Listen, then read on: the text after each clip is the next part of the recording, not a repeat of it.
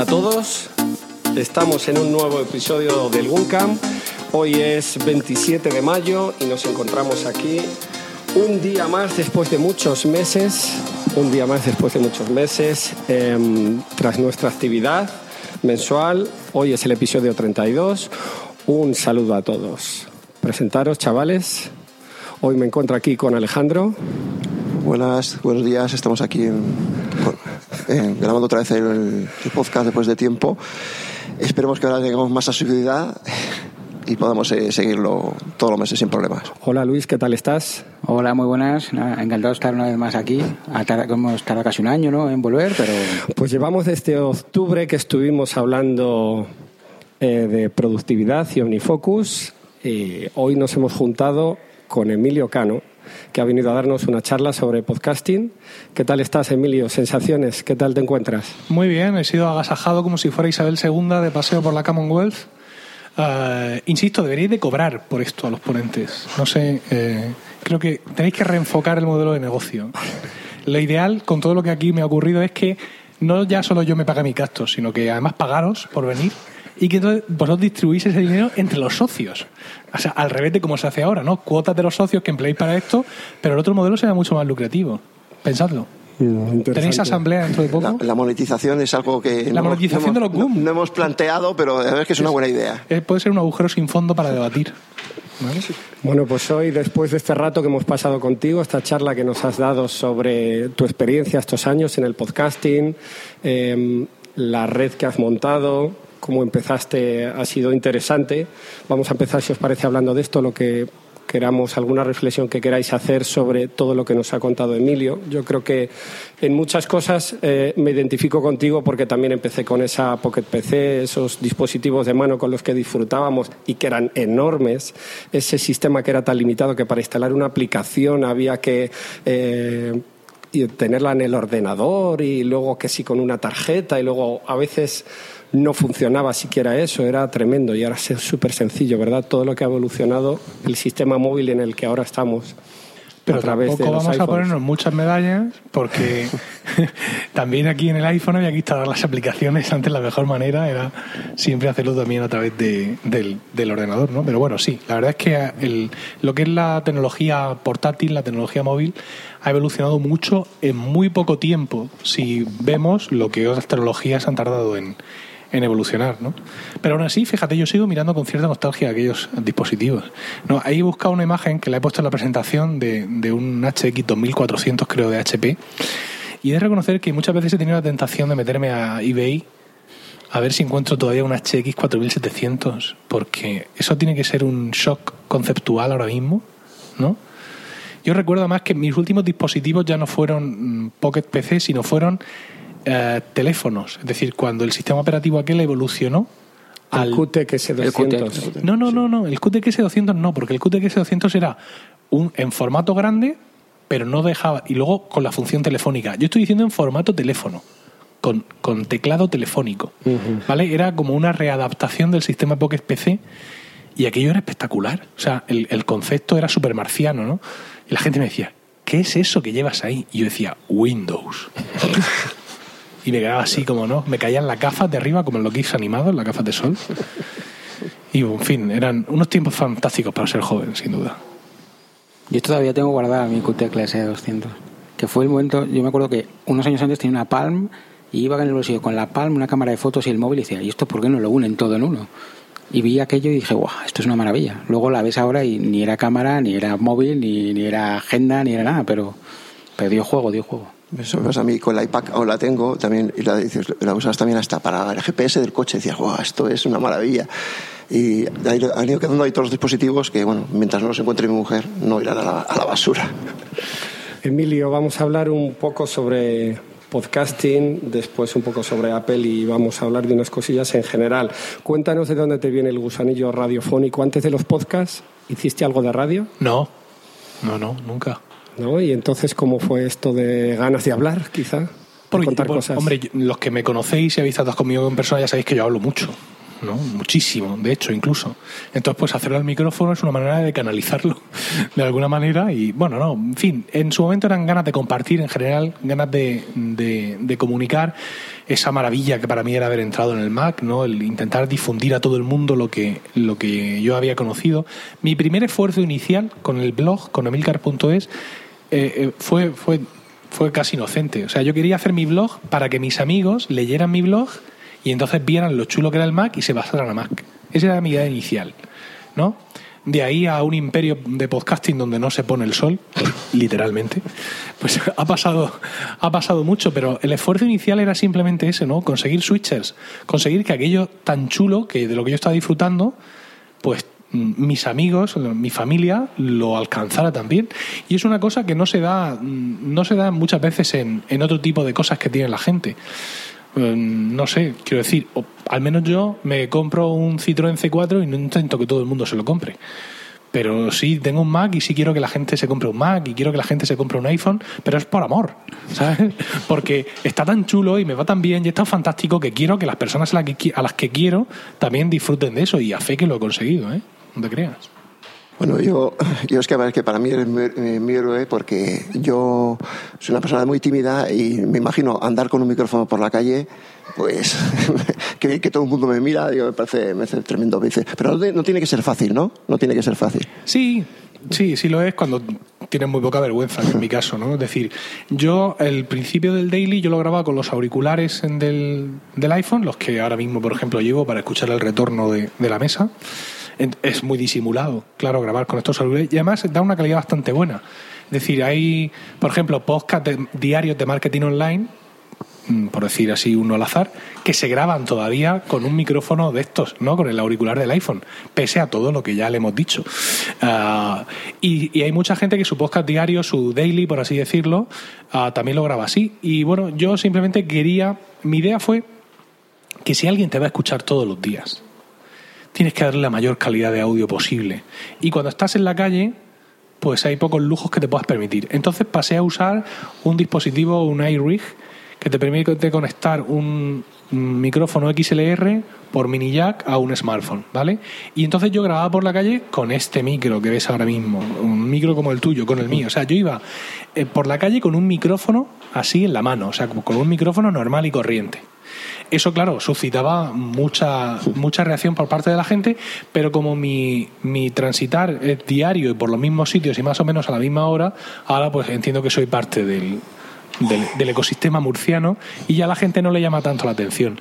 Y luego de ahí pasé a usar lo que uso ahora, que básicamente eh, a escala es lo mismo. Está ahí detrás el micrófono, por allí está, por ahí encima no lo he guardado, lo he guardado. El micrófono que uso ahora es un micrófono que se conecta directamente al puerto Lightning y a efectos del que me ve por la calle, me ve que sujeto el teléfono con la mano y que tengo, digamos, la bola del micrófono justo ahí es más o menos lo mismo, menos aparatoso en cuanto a cables, pero sí, es una cosa, digamos, que a la gente le puede llamar la atención y que mm, si tienes cierta, cierto reparo personal en exhibirte, pues lo puedes llevar mal. Pero como yo nunca he tenido reparo en exhibirme, pues nunca tuve ningún problema en salir a la calle con un micrófono. ¿Vale? Porque para mí lo importante no era tanto la gente que tuviera alrededor, que merece un respeto porque, como dice Phoebe Buffett en Friends, son personas, personas con ojos. Pero para mí lo importante era a esas personas que me están escuchando todos los días, darles la, mayor, la mejor calidad de audio posible con los medios que, que sean, sin lugar a dudas. Ahora, ahora que nos has contado la, técnica, realmente, ¿cómo es un proceso de grabar un Emil Daily? Desde que te pones a grabar hasta que aquello llega a nuestros oídos. El proceso ideal comienza el día anterior, el ideal. Es decir, yo ya sé de lo que voy a hablar, entonces pues me meto a Ulises, que es la aplicación que uso para los guiones, escribo el guion lo más explícitamente posible. Uno, dos folios que luego imprimo y llevo en la mano. Cuando grababa con el iRig, como el micrófono no era en sí el iPhone, yo podía llevar el micrófono en la mano y en otra mano el iPhone, con lo cual no tenía que imprimir el guion. Pero ahora sí lo tengo que hacer. ¿Vale? Entonces, ya digo, en un mundo ideal, yo me lo he preparado la tarde antes, ¿vale? Y lo que quería hablar, he puesto unos puntos, he sido incluso muy textual. Muchas de las frases que escucháis en Emil Daily las estoy leyendo textualmente. Y ese es el, mundo ideal, por así decirlo. Entonces, bajo del tranvía, le doy al botón de grabar, empiezo a grabar. Buenos días, Emil Daily del. Siempre me equivoco en la fecha. Y cuando termino de grabar, pues automáticamente desde VoxJock, que es la aplicación que uso, le doy a exportar a Spreaker directamente en mono, 64 kilobytes, eh, kilovatios por segundo, suficiente calidad. Y como es un mundo ideal, yo ya he escrito el post en WordPress con lo cual solo tengo que copiar esas notas de WordPress a la aplicación de Spreaker y darle a publicar y luego coger el código y volver a WordPress y usando una combinación de, de Text Expander que se quede ahí todo pegado, todo bonito, el player, publicar y fichar y sentarme. ¿Y si ha ido bien, eso ocurre a qué hora? ¿Eh? Si ha ido todo bien. Eh, sobre las ocho y cuarto, ocho y media. Lo que pasa es que, claro, aunque yo suba el, el episodio, los feeds no se actualizan inmediatamente sino que puede tardar algo en, en, actualizarse. Antes, cuando dormía más, el podcast salía mucho más temprano y yo todavía tenía el buen humor de actualizar el feed a mano. Es algo que se puede hacer en FeedPress. ¿Vale? Con lo cual el podcast se publicaba, pero no me da la vida ya para todo. Eh, llego tarde casi todos los días al trabajo, que a la empresa no le importa porque tengo un sistema de fichar, con lo cual esas horas ya las recuperaré. Ah, entonces ya no puedo hacerlo todo tan perfecto. Muchas veces ni siquiera me da para todo eso, ¿no? Es esa misma mañana Mm, repasando los feeds o repasando las noticias ah, cuando encuentro el tema y ya no tengo tiempo de hacer un guion. ¿Vale? Ya tengo en la cabeza lo que es la fórmula de la entrada y la salida y el resto, pues, a pelo. Si estuviese aquí Cristian para tu freelancer, tienes que buscar un workflow que te da toda la parte de copiar, pegar, mover, no sé qué. No, él lo tiene. ¿eh? Ya, ya, ya, lo sé. Me lo ha ofrecido. Lo que pasa es que yo no, no creo mucho en el tema del workflow. Me, cuando hay mucha automatización me, no, me asusta un poco. O sea, eso de darle... No, soy, soy, sigo siendo un poco primitivo. Eso, ¿Cómo? ¿Que yo le voy a dar un botón y lo va a hacer todo? ¿Mm? Pero no, él me lo ha ofrecido, es ¿eh? su workflow, pero bueno, yo es otro punto más y de momento prefiero seguir haciéndolo porque un workflow se basa en cosas que siempre son iguales y yo desgraciadamente no siempre puedo preparar igual el daily. Muchos días te escuchamos el daily con Rocío que le da un aire fresco, una alegría, un, un algo distinto, ¿no? Eh, percibimos que a ella también le gusta y sabemos del éxito que está teniendo el podcast El Actando, pero ¿habéis pensado en hacer algo juntos? Sí, bueno, hemos hecho ya algunas cosas juntos, Isabel y Emilio, que tiene cuatro años, nos han salido bastante bien. Eso a ella le anima a querer seguir haciendo cosas juntos, aunque yo no tengo tan claro. Pero el problema está en que si yo tengo poco tiempo, ella no, ella carece de nada de tiempo. A mí, ella me parece que funciona muy bien el micrófono, creo que también es una gran comunicadora y llevábamos tiempo pensando en que ella pudiera hacer un podcast sobre derecho. Ella, lo que pasa es que, claro, la realidad se nos ha adelantado y ella es desde este año profesora asociada de Derecho Penal en la Universidad de Murcia. Con lo cual, no es ya solo que tenga que dar las clases y corregir los exámenes orales, hacen exámenes orales en Derecho en Murcia, es terrible. La gente, la gente vomita, ¿sabes? Sí, de los nervios, del estrés. Murcia es una facultad de Derecho con mucho prestigio porque ha tenido profesores muy buenos y sobre todo han sido muy cañeros con, el tema de los exámenes. Y una de las cosas que dicen es que un licenciado en Derecho, sea o no abogado, tiene que saber ponerse delante de la gente y, y contar las cosas. Y además perpetúan esa tortura. Porque claro, mi mujer tiene 36 años, no hace tanto tiempo que era una alumna que sufría. Y ahora que tiene la oportunidad, ¿qué hace? Levanta, eh, el, levanta el bastión, no. no. Lo aplica con todavía más, más crudeza. Bueno, bromas aparte, el poco tiempo libre del que ella disponía en, en casa ahora lo emplea en prepararse las clases, en corregir, en las tutorías de los alumnos, que no tenemos. En casa prácticamente no se puede grabar ni un minuto más de podcasting. Ni ella por su cuenta en ese hipotético podcast o derecho penal que me encantaría, ni ella y yo haciendo un podcast para que disfrutéis viendo cómo me pasa el culo por las tablas, que es en realidad lo que os gusta. Sí. ¿Verdad? Claro. Entonces, con todo ese lío que tenéis en casa, ¿cómo os organizáis? Para podcast, focus, tu mujer, su trabajo, debe ser un lío tremendo, ¿no? Niños. No, en realidad no es un lío porque mm, al poco de estar. No, yo creo que antes, sí, fue antes de estar casados, ya de novios, yo ya la convencí a ella de las maravillas que era mm, disponer de un calendario. ¿Vale? Mm. Luego cuando ella ya nos casamos y al año ella dejó el trabajo que tenía en, en un buffet de abogados eh, en un bufete. El bufete es libre, es. Entonces ella se compró, empezó a, hacer, a, trabajar como abogado por su cuenta, se compró un iPhone y a partir de ahí yo le enseñé lo que era el tema del calendario. ¿no? Aunque no la he convencido para que adopte otros sistemas de productividad personal, pero el tema de los calendarios compartidos en casa es religión. Entonces eso es lo que a nosotros nos salva de la demencia, el saber que todo está en el calendario. Sea, yo puedo venir este fin de semana aquí a Madrid porque en el calendario no había ningún evento familiar de grado superior que me lo impidiera ni cualquier otra cosa. Entonces, eso de los calendarios, la gente no, muchas veces no lo usa del todo, pero yo tengo acceso a sus calendarios del trabajo, ella tiene acceso a mi calendario de podcasting y sabe perfectamente cuándo podemos o no podemos hacer una cosa. Aparte, nosotros hemos bloqueado dos tardes, los martes y los jueves, para trabajar, donde los niños están con, con la cuidadora y tal. Y en esas dos tardes yo las dedico íntegramente a Focus y a Milcar FM y a todas mis cosas. Y esas dos tardes son dos tardes extra que ella tiene para trabajar en su negocio de abogada, en el despacho. Es decir, que intentamos ser muy estrictos con eso, aunque no es suficiente, ¿sabes? Porque muchas veces, aunque has trabajado martes y jueves, te toca hacer algo por la noche en casa y tal. Y aunque eso va en detrimento de nuestro ocio juntos, pero en definitiva también estamos haciendo cosas que nos gustan, ¿vale? Ella estudiar, ella mm, eh, estudiar para sus clases, yo el podcasting. Y bueno, pues entre eso y ya por mi parte, OmniFocus mm, echando fuego, pues es como realmente se exprime cada minuto pero mm, no es una receta mágica. Quiero decir, hay que ser muy disciplinado y vivir en Murcia. Eh, además, lo, aparte habrá imprevistos, o sea que siempre sean tan imprevistos. Sí, digo lo de vivir en Murcia porque antes un compañero me preguntaba todo esto mismo. Claro, yo vivo en Murcia, eso significa que tardo 20 minutos en ir al trabajo y otros 20 en volver. Y que si tengo que ir al supermercado, cosa que no hago porque yo compro por, por internet, tardo 10 minutos en ir y volver al supermercado. ¿Vale? Cuando vives en Madrid, todas estas cosas son ciencia ficción. Entonces, eh, es cierto que en una gran ciudad todos tus movimientos diarios te consumen mucho tiempo, con lo cual el tiempo que tienes libre en casa para hacer lo que sea es mucho menor y se te consume prácticamente con las obligaciones. Venid a Murcia a vivir. ¿Vale? Que está muy bien. Para aprovechar tiempo, eh, este escaso del que nos hablas, ¿eres de los que escucha los podcasts a 2X? No, a 2X no, los escucho a 1,1.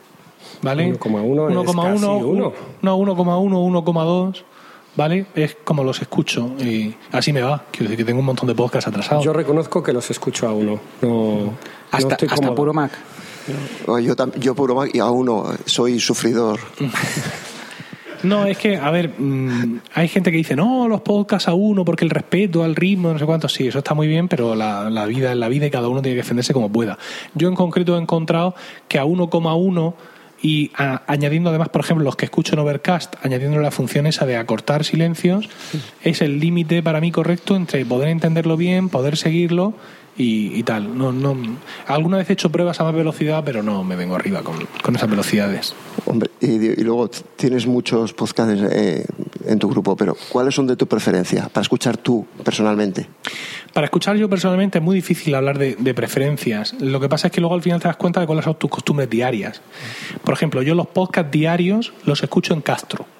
¿Vale? La aplicación Castro que tiene un sistema de, mm, ellos llaman triaje para podcasting, que para mí favorece mucho el que estén ahí los podcasts diarios. Entonces Castro es la aplicación de podcast que siempre tengo a cero. Porque mis podcasts diarios para mí son lo primero que escucho. Entonces dirías, ¿esos son tus podcasts favoritos? Ah, pues por ahí no. Porque a mí, por ejemplo, un podcast que me encanta muchísimo es Supera la ficción, cuando sale, ¿vale? Entonces, Supera la ficción, cuando sale, me voy a escucharlo directamente, eh, pero no está en Castro. Pero ya te digo, mis podcasts diarios sí son lo que lo que me consume 360, eh, Mixio, Intro, por ejemplo, también, y algunos más. ¿Vale? El de Batuflinks, por ejemplo, AppSmack, y esos están ahí. Entonces, claro, esos los consumo. Esos son dailies todos. Son, sí, son todos dailies. Y esa aplicación está siempre a cero. Y luego pues me voy, eh, Boluda, por ejemplo, no lo tengo ahí, pero también lo escucho al día prácticamente. Y luego ya te vas yendo a las otras aplicaciones. Algún, muchos de los podcasts de, de mi red también los escucho en cuanto salen. Es difícil establecer. O sea que tu preferencia casi es el podcast corto. Diario, sí. Para poder escuchar más. O porque me da una sensación de satisfacción. O sea, quiero decir, tú tienes un podcast que te encanta por ejemplo, uno al azar, están locos estos romanos, ¿no? Por decir un podcast de calidad inigualable, ¿no? Uno cualquiera. Y te tiras tres cuartos de hora escuchándolo, pero cuando acabas no lo has terminado. Y te quedas así, ¿no? Por lo menos a mí me pasa, ¿no? Yo con esta vida que llevo, me gusta mucho terminar de hacer las cosas.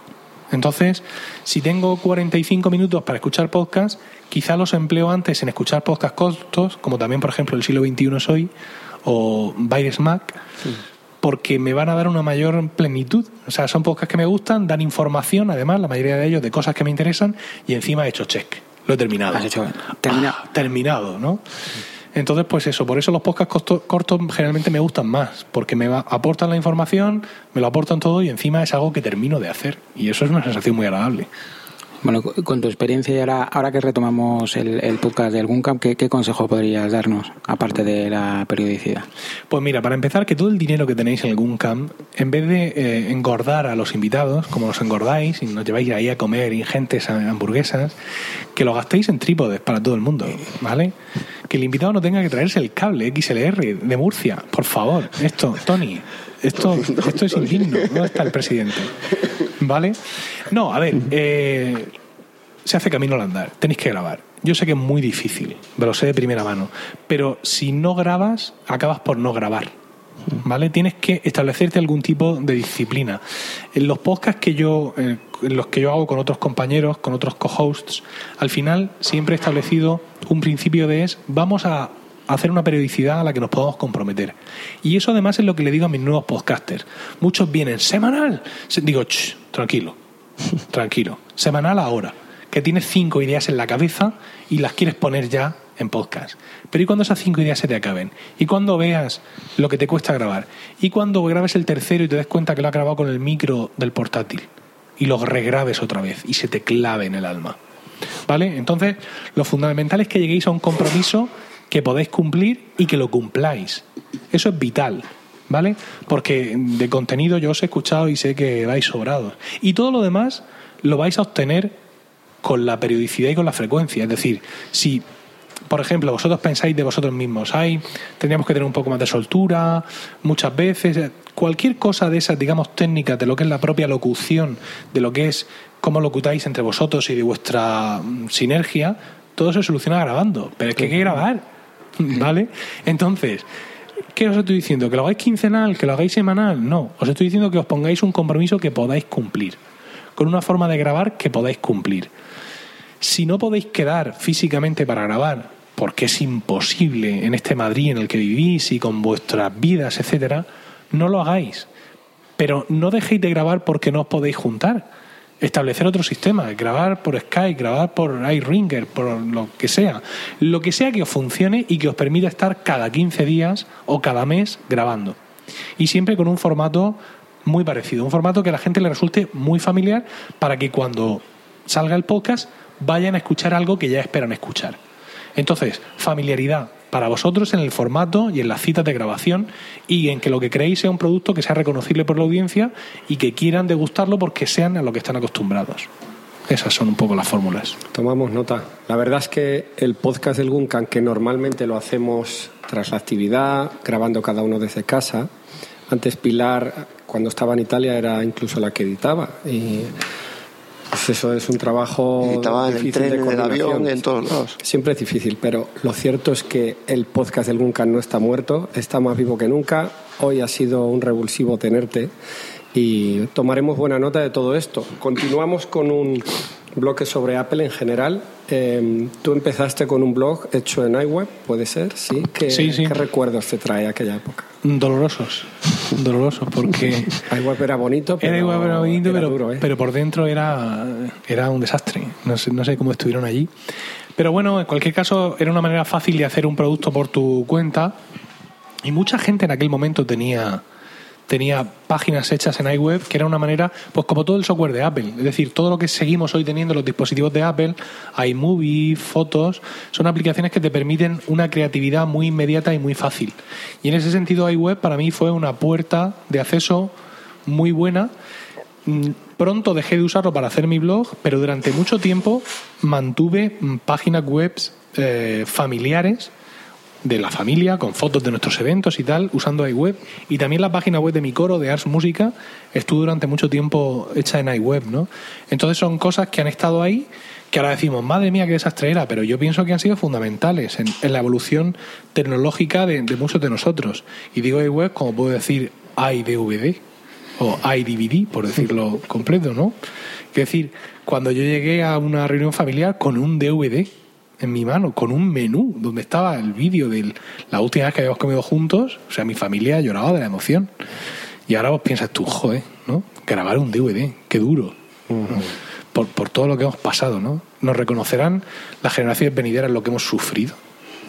No lo sé. ¿no? Yo el otro día tiré 500 DVDs eh, regrabables de estos de... Hombre, Que decía yo, ¿para qué guardé todo esto? tarrinas. Sí, sí. El tiempo que tardé yo en grabar todo esto. Sí, sí, y rotularlo y, y como soy maniático de orden, tenerlo todo en un Excel ordenado que había en cada uno. Pues sí, empecé por iWeb y eso pronto me di cuenta de que era poco flexible y que si yo quería comunicar con flexibilidad necesitaba una plataforma como WordPress. Afortunadamente no hice el paso por Blogspot, no, eso me lo ahorré. Y bueno, pues la verdad es que bien, fue, pero fue necesario, por así decirlo.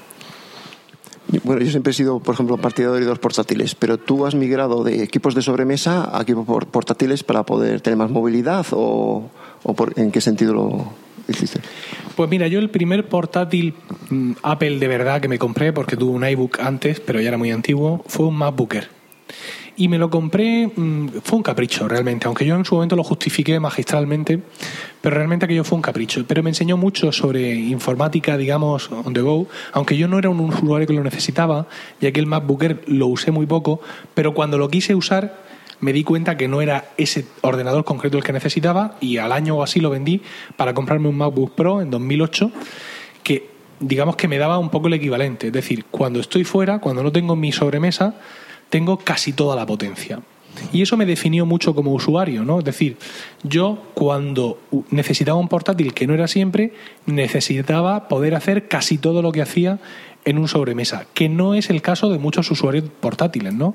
Muchas veces la gente lo que necesita cuando está fuera es lo mínimo, porque el trabajo duro ya lo hace en casa porque lo tiene que hacer en casa.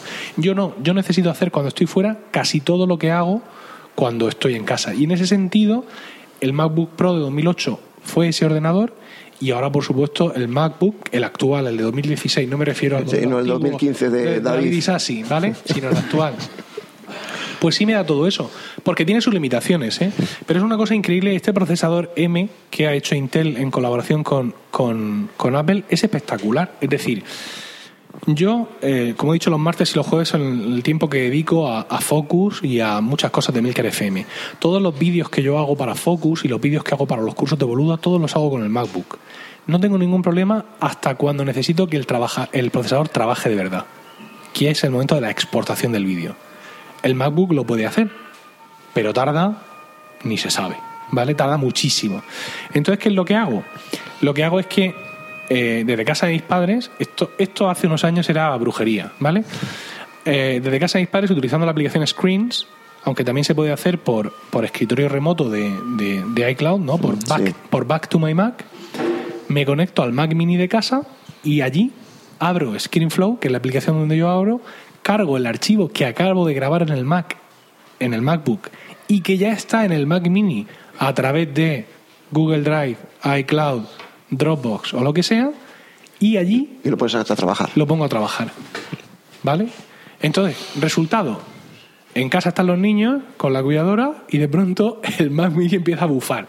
¿Vale? Con los, mic- con los ventiladores a tope. ¿Por qué? Porque me está convirtiendo cuatro o cinco vídeos en, en Full HD y está ahí trabajando. Entonces, claro, es un sistema de trabajo. El otro día salió Screens 4 y la compré automáticamente, sin mirar. ¿Por qué? Porque es mi herramienta Es de que todos funciona los muy bien. Funciona espectacularmente. Y ojo, Back to My Mac no funciona mal, ¿eh? Pero el- lo mucho mejor que funciona Screens mm, da para gastar en ella el dinero que quiera gastar, porque ya te digo, es una aplicación que uso todas las semanas. Mi negocio, entre comillas, Focus, y los cursos que hago en Boluda descansan en eso. Es decir, en que yo voy haciendo vídeos, se van yendo al Mac Mini, allí se van convirtiendo, se van publicando al escritorio. Yo de pronto en el escritorio de mi MacBook veo aparecer esos vídeos ya convertidos y ya puedo subirlos a Vimeo o mandárselos a Joan o lo que sea en un, digamos, en un flujo de trabajo eh, continuo, ¿no? Entonces, en ese sentido, eso me permite a mí tener un MacBook, ¿sabes? No necesitar un MacBook Pro. Aunque yo creo que si hablamos un rato del tema, la necesidad de un MacBook Pro con Touch Bar, yo ahora mismo la justifico aquí de manera inapelable. Yo estoy esperando por él. Como si fuera de La primer- renovación. Como si fuera de primera necesidad, seguro que lo consigo. Pero ahora mismo el MacBook es que me gusta tanto. O sea, el MacBook yo lo puedo llevar, lo podría llevar conmigo todos los días, aunque no lo usara, por lo poco que pesa y porque lo que necesito hacer sí o sí con él, lo puedo hacer. O sea, puedo grabar los vídeos sin ningún problema, puedo editar podcasts, es, es una máquina La capacidad de batería también que tiene. Ah, tremendo, tremendo. O sea, estoy súper contento, digamos, con la combinación. E insisto, yo pasaría a un MacBook Pro con Touch Bar, pero mm, fíjate, aunque aparcaran un camión de dólares delante de mí, no estoy seguro de que lo hiciera, ¿sabes? Porque voy a sacrificar portabilidad. Y ahora mismo no quiero sacrificar portabilidad. Ahora, si sacaran un MacBook de 2017 o de 2018, aparte de que David Isasi podría por fin ¿no? llegar un poquito a esa mejora que el hombre necesita, ese sí me lo compraría por vicio. No por necesidad, ¿eh? por vicio. Pero por vicio, ir a un MacBook Pro con retina y con Touch Bar no lo creo, porque me va a dar un peso extra que no me compensa. ¿Vale? Porque yo no necesito poder exportar en, en, en ese portátil. De hecho, me viene incluso mejor no exportar, ¿sabes? Mandárselo a otro ordenador que esté en remoto. Que esté trabajando allí mientras tú haces otra cosa. No, estoy la verdad contentísimo con este sistema de trabajo porque me permite usar un ordenador con la potencia justa y con el peso que, que me interesa, como es el MacBook. Y está bien pensado, lo han pensado yo creo que al 100% está sacado el tope que se puede sacar de un equipo con esas dimensiones. Sí, además es una, es una cosa que me, que me estimula a renovarlo, ¿no? Es decir, no ahora, evidentemente en 2017 es un ordenador que yo creo que tiene un recorrido grande, pero cuando yo lo renueve, sé que voy a obtener, mm, o sea, que en el mismo peso voy a obtener todavía más potencia. Entonces, para alguien que usa el ordenador para trabajo, es una oferta irrenunciable. Y eso que no es mi trabajo, digamos, el que me da de comer si para mí el MacBook fuera mi ordenador de trabajo diario, ¿no? de, de 9 a 5, por supuesto que lo renovaba cada dos años a ciegas, porque ese dinero que tú estás invirtiendo ahí se te está devolviendo eh, de, manera, de manera continua. Sería menor espacio, más rendimiento, ¿no? Claro, claro, claro. Y con, y con mayor duración de batería seguramente, a ciegas, a ciegas. Eh, a ver, yo hay una cosa que, que haces por Twitter, que es compartir muchas veces la pantalla de inicio de tu iPhone yo es una, una cosa que aprende mucho de, a base de ver pantallas de otras personas o, en temas de productividad, ver cómo se organiza otra, otra gente. Aprendes cosas nuevas, trucos. Entonces, comparte con nosotros, por favor, cinco apps de tu iPhone que tienen que ir sí o sí, sea pase lo que pase. Bien, no, no voy a descubrir ningún secreto, ¿eh? quiero decir, no tengo aplicaciones en mi iPhone que, que, sean distintas de lo que ya he contado hasta la saciedad en todos mis podcasts. Pero básicamente las que en el iPhone rinden mucho, porque por ejemplo, llevo MindNote en la pantalla principal del iPhone. MindNote es una aplicación para hacer mapas mentales. Pero yo MindNote en el iPhone la utilizo a niveles de consulta muy esporádicamente. Aún así sí quiero que esté ahí, ¿vale? Porque quiero, yo tengo en, en, mapas mentales información valiosa y quiero que esté a un dedo. dos aplicaciones que uso muchísimo, vamos a decir, una, dos, tres, cuatro, me has pedido cuatro, me has pedido cinco, ¿verdad? Sí, por ejemplo. Vale, pues venga, cinco. Cinco que combinan productividad, o sea, que son muy útiles, pero que además las uso diariamente. Serían Fantastical, como aplicación de calendario. ¿Es de calendario? No, perdona. Cuando tú tienes un calendario que te permite meter citas eh, ya clasificadas a grandísima velocidad, con texto natural. O sea, que no te tienes que ir luego a editar el evento para añadirle no sé qué y no sé cuál, sino que de una tirada lo metes todo. Amigo, eso es productividad, ¿vale? Entonces, fantastical. Omnifocus, por supuesto. Y no ya Omnifocus porque sea mi aplicación de productividad. Podría ser mi aplicación de productividad y ser un ñordo, ¿se puede decir ñordo en el podcast? y, ser, y, ser, un ñordo en iTunes, eh, perdón, en, en, en iPhone. Pero es que tiene dos o tres características que la hacen una grandísima aplicación de iOS. ¿Vale? Entonces para mí es fundamental que esté ahí. De hecho tiene, tiene características que no tiene la de escritorio. Que no tiene la de escritorio, sí. OneNote, por ejemplo, que es mi aplicación para notas enriquecidas, también me gusta mucho llevarla en el, en el iPhone porque es donde voy a recoger muchas cosas que luego voy a tratar. Es decir, una vez más, yo no uso OneNote para escribir mucho o para hacer un trabajo muy extenso en el iPhone, pero sí es un inbox muy importante de muchos datos. Y OnePassword, por favor One Password. ¿Qué voy a decir de One Password que no se haya dicho ya, no? Con esas he dicho cuatro. Y la quinta sería Slack. Slack es una aplicación de comunicación, ¿vale? De comunicación para grupos de trabajo. Y es la aplicación donde tengo centralizadas todas las comunicaciones de Milcar FM y todas las comunicaciones de mi coro. He cerrado, quiero decirle esto a todos los oyentes, eh, éxito personal, he conseguido cerrar el grupo de WhatsApp del coro. ¿Vale? ¿Podéis aplaudir? ¿Podéis aplaudir? Gracias, gracias me ha costado, imaginaos, gente del coro, ¿vale? Algunos de ellos podcasters en mi red, amigos, muchos de ellos, pero cuando yo les dije a la población civil del coro, nos quitamos WhatsApp y ponemos Slack. Imaginaos, como si fueran, como si fueran Sims, ¿no? Las interrogaciones que les salieron encima de la cabeza. Y al final les dije, digo, mirad, en WhatsApp hay mucho ruido y las comunicaciones del coro muchas veces para nosotros son cruciales e importantes. No quiero que las comunicaciones del coro estén en un sitio donde recibís tonterías, fotos, animaciones, gilipolleces diversas. O sea, yo quiero mirar al teléfono y si veo una notificación, saber que es importante y que tengo que ir a por ella. Y quiero que a vosotros os pase también. Porque los que estamos en el coro, pues todos tenemos eh, familia, amigos, trabajo. Entonces, en un momento dado, si yo de verdad necesito saber si podéis cantar tal concierto del día, lo necesito saber ya. Y tengo que llegar a ti de una manera única en la que tú sepas que la- esa notificación es importante responderla ya. Y en ese sentido, para mí ha sido increíble a nivel de gestión poder tener un grupo de Slack para el coro y otro para Emilcar FM. Y que todas, absolutamente todas las comunicaciones que tengo con mis podcasters sean en Slack. Yo tengo aquí ahora mismo una notificación en Slack y yo ya sé que esto es algo o de la red de podcast o eh, de, de- del coro y algo que seguramente es relevante. Entro y en un vistazo muy rápido a los canales de Slack veo dónde es el- lo que está en, eh, un poquito así más como en negrita. Entonces, ¿qué es en el canal random de Emilcar FM? Tonterías claramente. ¿Qué es en el canal de reseñas de iTunes? La gente maldiciendo a David Isasi porque recibe muchas reseñas positivas de su podcast. ¿Qué es en cualquiera de los canales privados con los podcasters? Pues, por ejemplo, podría ser David Isasi pasándome el episodio de perspectiva de esta semana, que todavía no me lo ha pasado. ¿Vale? Por ejemplo, por decir algo. Podría ser el episodio de Trending, que ya me lo pasan, disponible para publicar. O si es en el de Ars Música, lo normal es que sea alguien contándome alguna historia de por qué no puedo venir al ensayo de mañana. Pero eso para mí es súper productivo, ¿vale? Es productividad a través de la comunicación.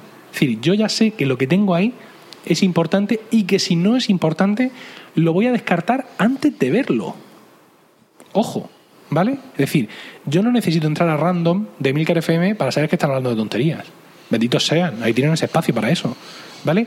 Pero si yo tengo una notificación en un hipotético canal de WhatsApp, señor, que ha sido ese pájaro. Si yo tengo una notificación, imagínate en un hipotético canal de WhatsApp del coro, yo no sé si es alguien diciéndome que no puede venir al ensayo o alguna historia, o es alguien poniendo eh, pues un vídeo de Berto Romero donde una murciana le dice que no sé qué. O el vídeo del cuñado que te manda con una cabra. O... Justo, Yo, no- en el trabajo no estoy consiguiendo que se cambie en Slack, pero ya tengo mi pequeño éxito que he conseguido que abandonar WhatsApp y pasarles a Telegram. Y por lo menos ya tenemos todos los, Es un grupos, avance. todos los grupos con los clientes en WhatsApp y en Telegram los de trabajo. Con lo cual, ya sé que si es de trabajo está ahí y evitamos lo que pasó alguna vez de mandarle a un grupo de un cliente algo que no era para él, sino interno de qué cabrón que no ha pagado o algo así. y luego arreglarlo como has podido.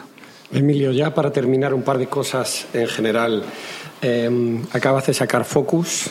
Cuéntanos qué tal te va y si tienes algún proyecto entre manos, si nos puedes hablar de él.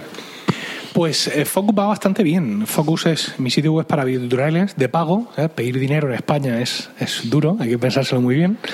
Pero bueno, lo hemos hecho. No- es curioso, no he recibido demasiados palos. He recibido más palos por patrocinar los podcasts. ¿Qué te parece? Pero hablas de gente que opina y que te escribe y dice, Sí, cómo se te ocurre tal, no Sí. te va a ir bien. Tal, ¿no? Y, y comentarios que están en iTunes, ¿eh? Si entráis, si perdéis un poco de tiempo en ver reseñas de Milcar Daily, hay muchas reseñas muy duras.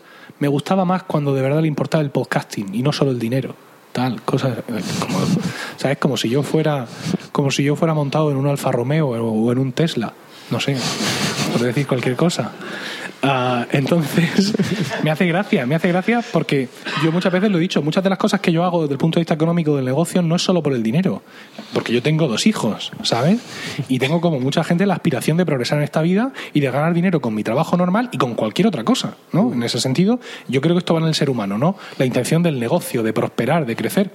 Muchas de las cosas que hago también las hago por experimentar y porque estamos en un momento en el que el podcasting necesita eso, podcast donde haya anuncios para crecer y para hacernos todos más grandes. Pero bueno, en cualquier caso, y volviendo a Focus, me va muy bien. Hace poco he hecho una cosa nueva que con la que no contaba y es que yo quería hacer una pequeña suscripción de Focus solo de las cosas de podcast para mm, regalársela a mis compañeros de Milcar FM, ¿vale? Para que los que ya editan aprendan a editar mejor y los que no editen, y se lo edito yo, que editen ya de una vez. ¿Vale? Entonces, cuando la estaba haciendo pensé, oye, ¿y esto podría tener una venta? La suscripción de Focus completa son 3,99 euros al mes, que es una cantidad incómoda, porque es 3,99. Uy, es, es una cosa difícil, ¿no? Yo ya lo sabía, pero no quería ofrecer lo que yo entiendo que tiene mucho valor a menos precio. En ese sentido, yo sé que por el precio he perdido muchos suscriptores potenciales que no están dispuestos a pagar eso al mes porque, bueno, porque no quieren o porque ya sea uno de otros costes. Y el día estuve pensando, oye, ¿y si esto que estoy haciendo aquí, que en principio es solo para la gente de Milcar FM, ¿y si lo saco fuera? puedo experimentar, puedo hacer un, el bueno, el feo y el malo, ¿no? Esa estrategia de precios que de la que muchas veces habla Joan Boluda, y lo hice. Entonces saqué a 1,99 un, una suscripción solo con los vídeos de productividad, que ya hay muchísimos, con lo cual ya da para que sea un producto en sí. Y luego otra cosa un poco rara, que lo llamo eh, Pasión Ribereña, que es una suscripción que para la que también ya hay muchos vídeos que incluye podcasting y, y Unity Budget, ¿no? la aplicación de finanzas. ¿Que no tiene que ver una cosa con otra? No, pero ambas cosas juntas generan un número de vídeos que justifica el 1,99 que pido por esa suscripción, al igual que hay un número de vídeos ya en productividad que justifican ese 1,99. ¿Qué es lo que me ha pasado? Pues en este mes de mayo, mes de las flores, ha sido el mes desde el, desde el mes inicial, que fue septiembre, donde he recibido más suscripciones de mi sitio web. ¿Qué suscripciones he recibido? Eh, pensaréis, pues ha entrado mucha gente a Hormiguica, que es la suscripción de productividad, o ha entrado mucha gente a Pasión Ribereña, que es la otra. Pues no. Eh, lo que más, las suscripciones que más he recibido han sido a Focus, a la de 3,99.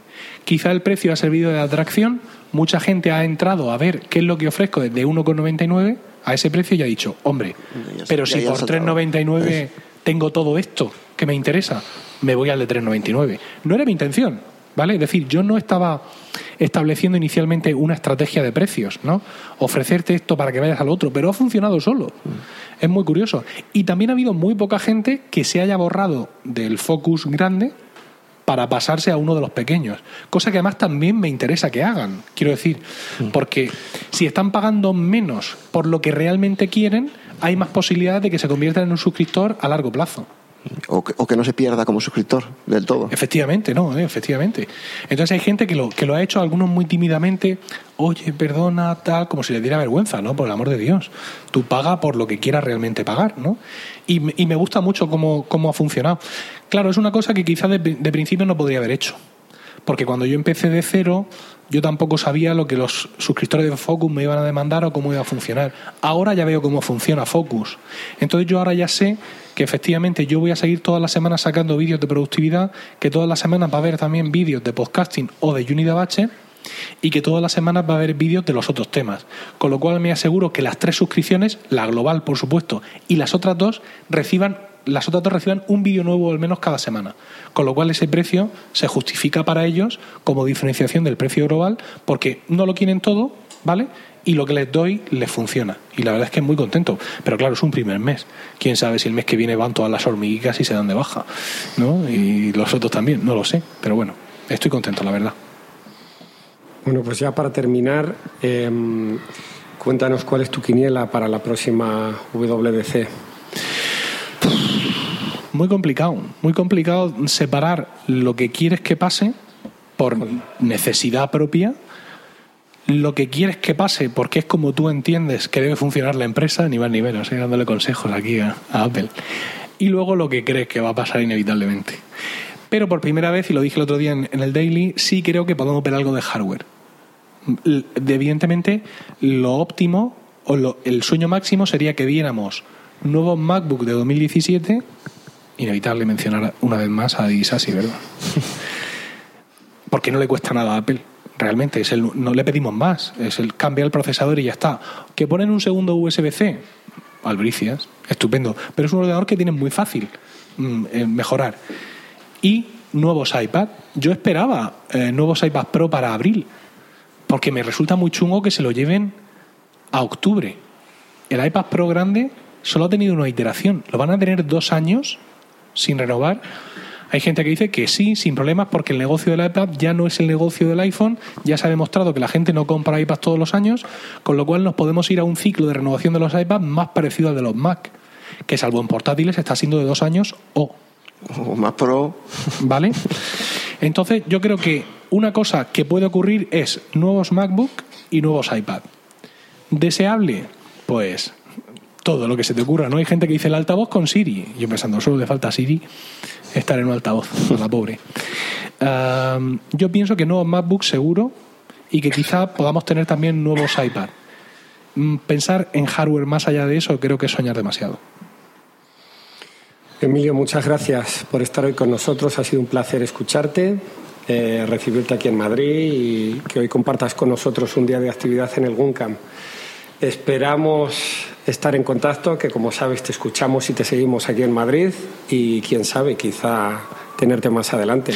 Quiero decir que todo lo que se ha dicho ya anteriormente sobre la reunión del GUM Madrid se queda corto. O sea, no es esta gente tiene una expreso propia. O sea, es, el nivel de sibaritismo absoluto. es una cosa espectacular. Es un sueño realmente como GUM, cómo funcionáis. En Murcia lo intentamos y quizá no, no tenemos, digamos, la masa de, gente posible para al final quedarte con un grupo de 20, 30 fieles que van a venir a todas las reuniones. ¿no? Se siguen haciendo reuniones en Murcia, incluso a, a ritmo casi mensual, pero con un impacto mucho menor. Y la verdad es que es envidiable el grupo que habéis conseguido y os felicito porque además sé porque ya lo he vivido yo en mis carnes, que es un esfuerzo personal de juntas directivas que se relevan unas a otras, todas haciendo un gran trabajo y queriendo hacer todavía un, más un mejor trabajo a futuro para que el trabajo de los anteriores no se pierda. Así que enhorabuena por todo lo que habéis conseguido aquí. Muchas gracias. Pues nada, chicos, eh, nos despedimos. Hasta un próximo capítulo. Tomamos nota de todo lo que habéis dicho. Así que un saludo, un abrazo a todos. Bueno, pues nada, nos vemos en el siguiente episodio. Gracias, Emilio, por haber grabado con nosotros. Siguiente episodio que espero sea dentro de un mes, como poco.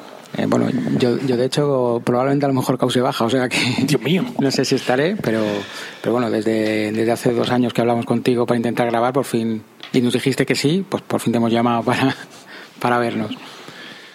Hombre, yo espero responder y ser un poco más, más estable.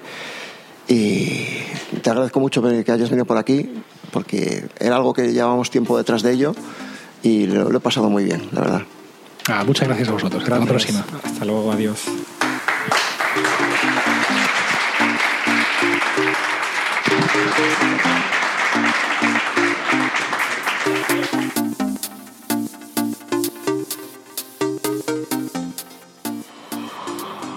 El grupo de usuarios Mac de la Comunidad Autónoma de Madrid no se hace responsable por las opiniones de sus socios o invitados que hablan siempre a título personal.